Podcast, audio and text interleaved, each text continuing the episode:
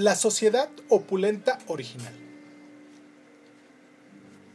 ¿Qué generalizaciones podemos hacer, no obstante, acerca de la vida en el mundo preagrícola? Parece seguro decir que la gran mayoría de la gente vivía en pequeñas cuadrillas que sumaban en total varias decenas, o como mucho varios cientos de individuos, y que todos estos individuos eran humanos. Es importante señalar este último punto porque está lejos de ser una obviedad. La mayoría de los miembros de las sociedades agrícolas e industriales son animales domésticos. Desde luego que estos no son iguales que sus dueños, pero así, y todos son miembros de dichas sociedades. En la actualidad, la sociedad llamada Nueva Zelanda está formada por 4.5 millones de sapiens y 50 millones de ovejas.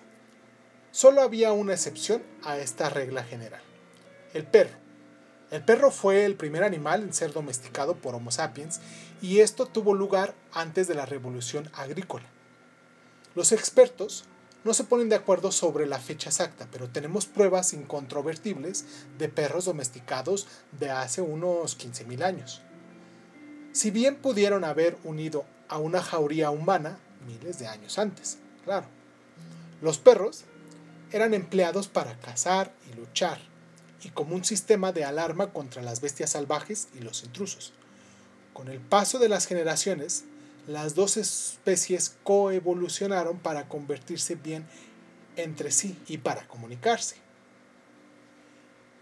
Los perros que estaban más atentos a las necesidades y sentimientos de sus compañeros humanos recibían cuidado y comida adicional y tenían más probabilidades de sobrevivir Simultáneamente los perros aprendieron a manipular a la gente para sus propias necesidades. Un vínculo de 15.000 años ha producido una comprensión y afecto mucho mayor entre humanos y perros que entre humanos y cualquier otro animal.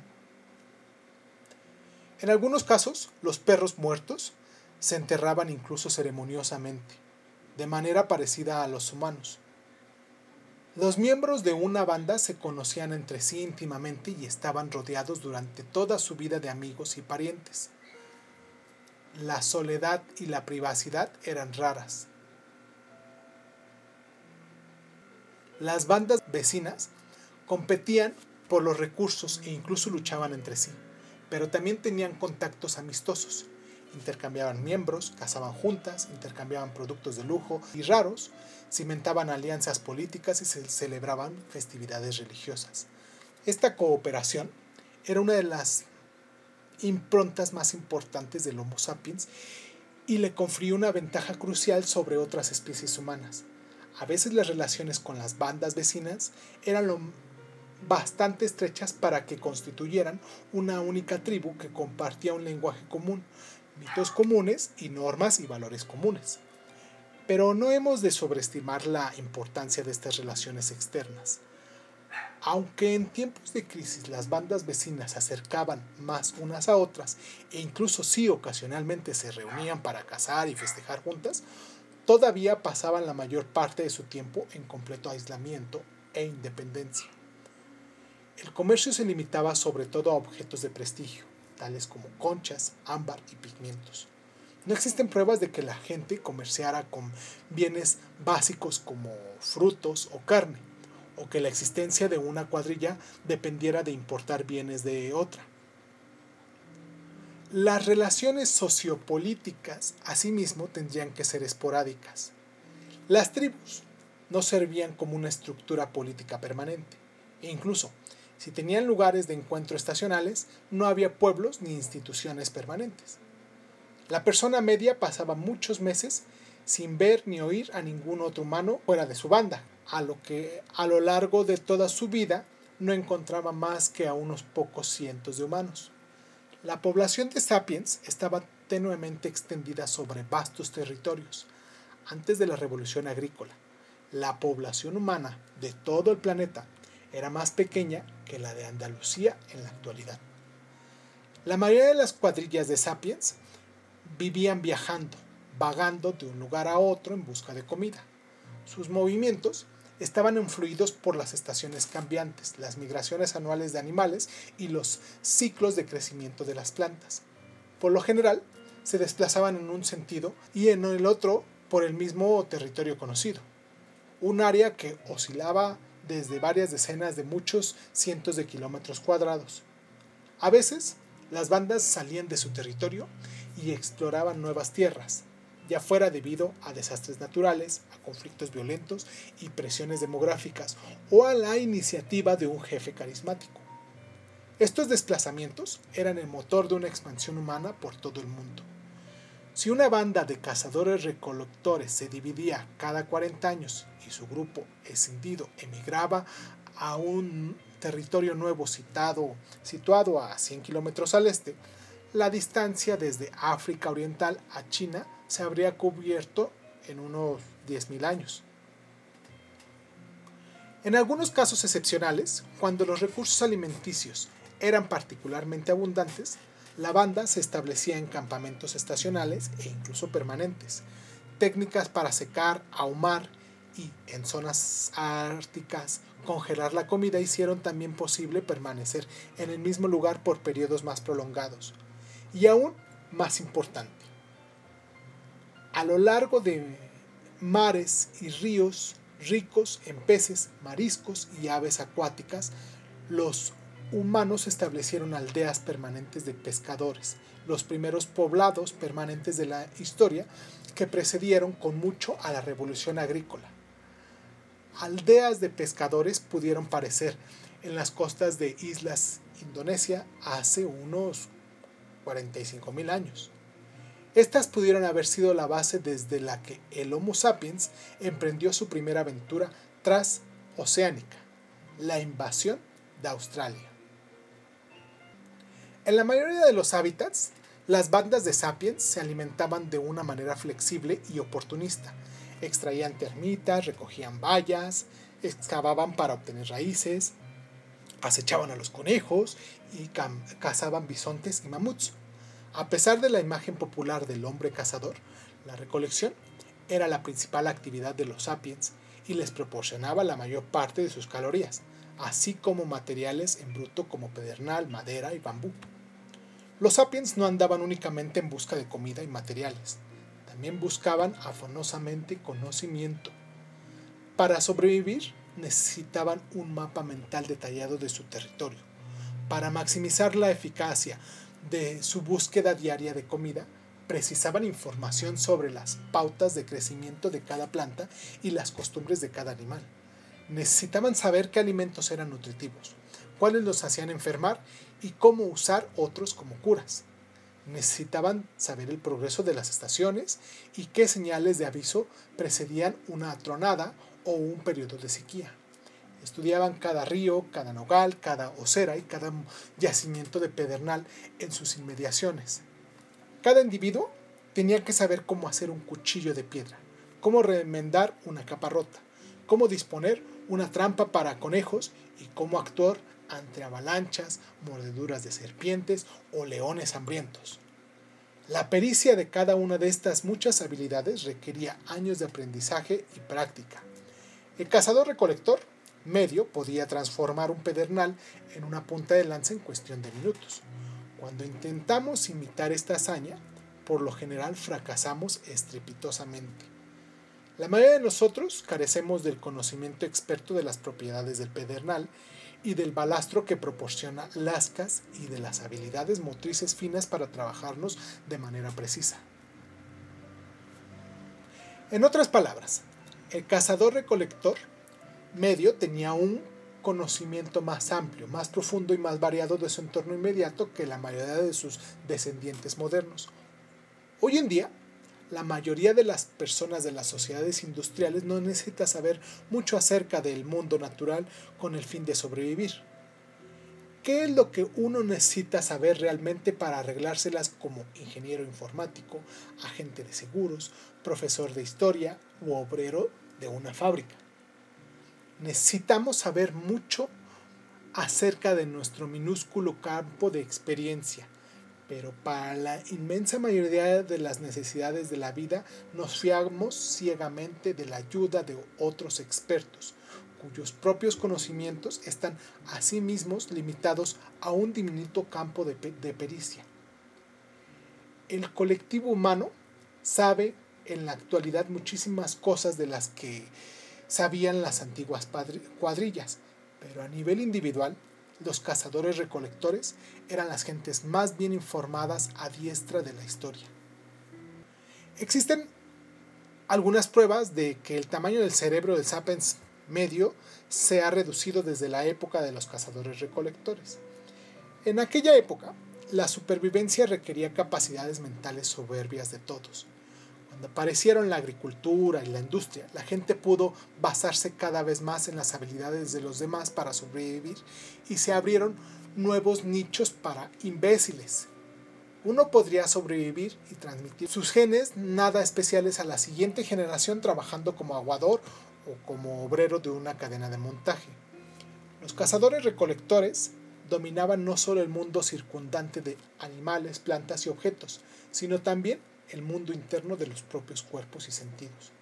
Escuchaba el más leve movimiento en la hierba para descubrir si ahí podía acechar una serpiente. Observaban detenidamente el follaje de los árboles con el fin de descubrir frutos, colmenas y nidos de ave se desplazaban con un mínimo de esfuerzo y ruido y sabían cómo sentarse, andar y correr de la manera más ágil y eficiente.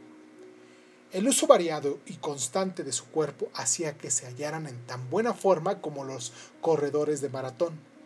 Poseían una destreza física que la gente de hoy es incapaz de conseguir incluso después de años de practicar yoga o tai chi.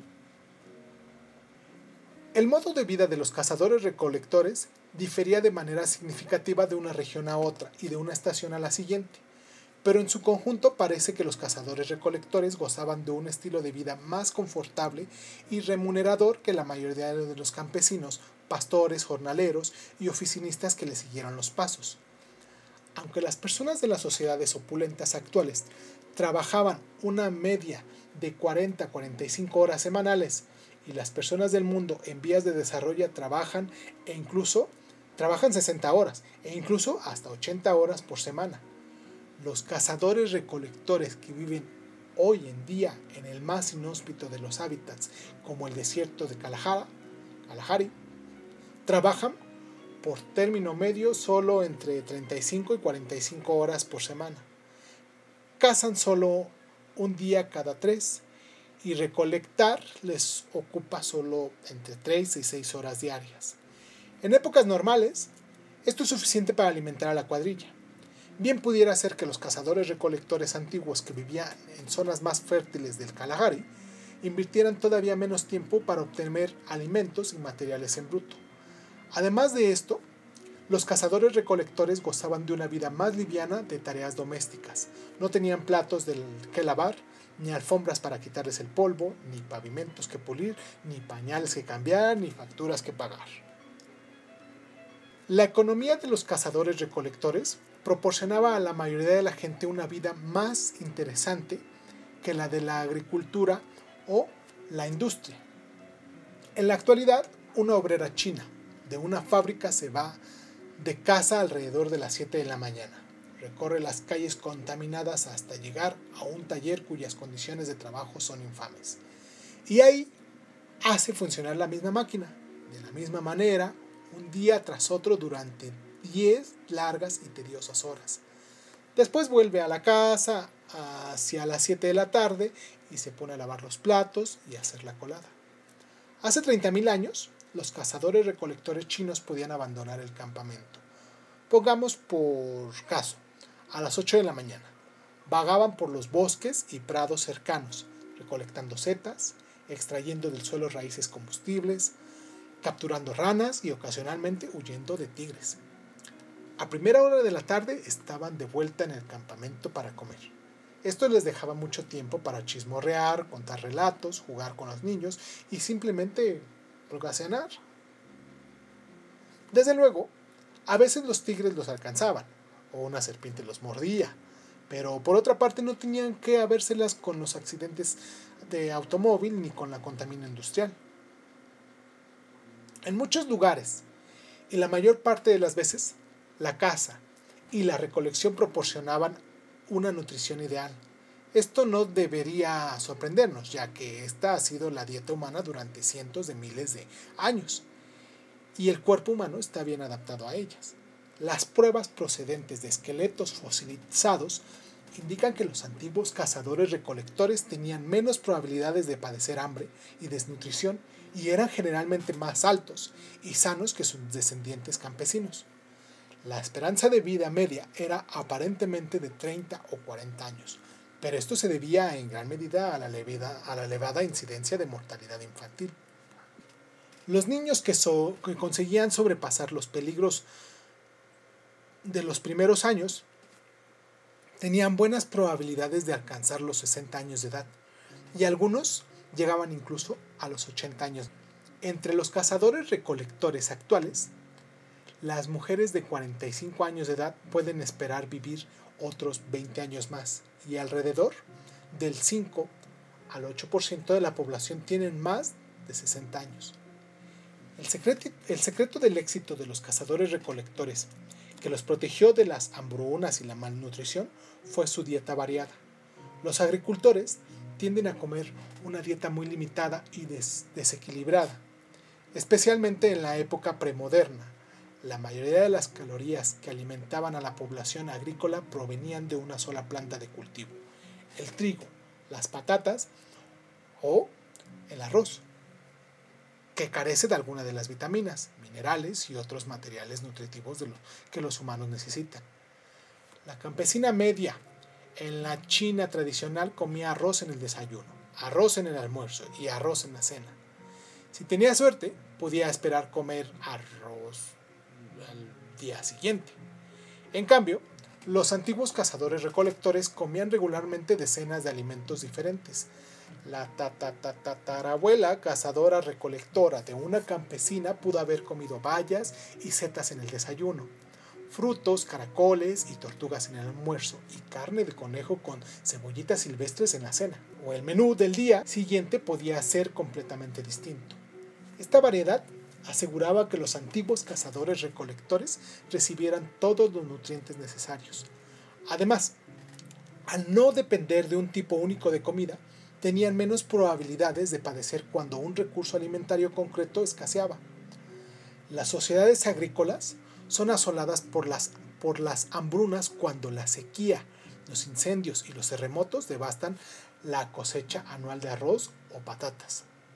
Las sociedades de cazadores recolectores no eran en absoluto inmunes a los desastres naturales y padecían periodos de escasez y hambre, pero por lo general eran capaces de habérselas más fácilmente con estas calamidades. Si perdían alguno de sus alimentos básicos, podían recolectar o cazar otras especies o desplazarse hasta un lugar menos afectado. Los antiguos cazadores recolectores también padecían menos enfermedades infecciosas. La mayoría de las enfermedades infecciosas que han atormentado a las sociedades agrícolas e industriales, como la viruela, el sarampión y la tuberculosis, se originaron, en animales domésticos y se transfirieron a los humanos después de la revolución industrial. Los antiguos cazadores recolectores, que solo habían domesticados perros, se vieron libres de estos flagelos. Además, la mayoría de la gente en las sociedades agrícolas e industriales vivían en poblados permanentes, densos y antihigiénicos, foco ideal para las enfermedades. En cambio, los cazadores recolectores vagaban por la tierra en pequeñas bandas que no podían sufrir epidemias. La dieta saludable y variada, la semana laboral relativamente corta y la rareza de las enfermedades infecciosas han llevado a muchos expertos a definir las sociedades de cazadores recolectores preagrícolas como las sociedades opulentas originales. Sin embargo, Sería una equivocación idealizar la vida de los antiguos humanos. Aunque vivían una vida mejor que la mayoría de la gente de las sociedades agrícolas e industriales, su mundo podía ser igualmente duro e implacable. Los periodos de privaciones y penurias no eran insólitos. La mortalidad infantil era elevada y un accidente que hoy en día sería menos o sería menor, perdón, podría convertirse fácilmente en una sentencia de muerte.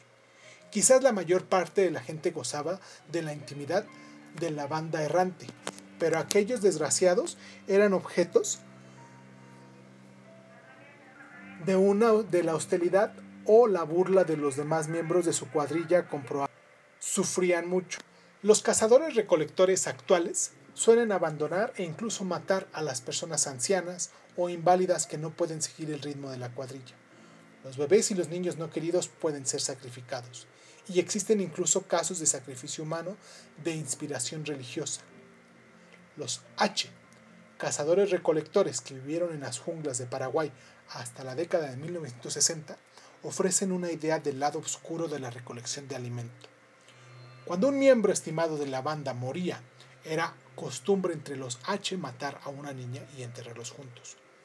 Los antropólogos que entrevistaron a los H registraron un caso en que una cuadrilla abandonó a un hombre de mediana edad que enfermó y no podía mantener el paso de los demás. Lo dejaron bajo un árbol, sobre el que se posaron buitres a la espera de una sustanciosa pitanza. Pero el hombre se recuperó y con el paso enérgico consiguió dar alcance a su banda. Su cuerpo estaba cubierto de las heces de las aves, de manera que desde entonces lo apodaron deyecciones de buitre. Cuando una mujer H vieja se convertía en una carga para el resto de la banda, uno de los hombres jóvenes se colocaba a hurtadillas detrás de ella y la mataba con un golpe de, de, hacha en la cabeza. Un hombre H contaba a los inquisitivos antropólogos de los relatos de sus años de juventud en la jungla. Yo solía matar a las mujeres viejas, maté a mis tías. Las mujeres me tenían miedo. Ahora, aquí con los blancos, me he vuelto débil.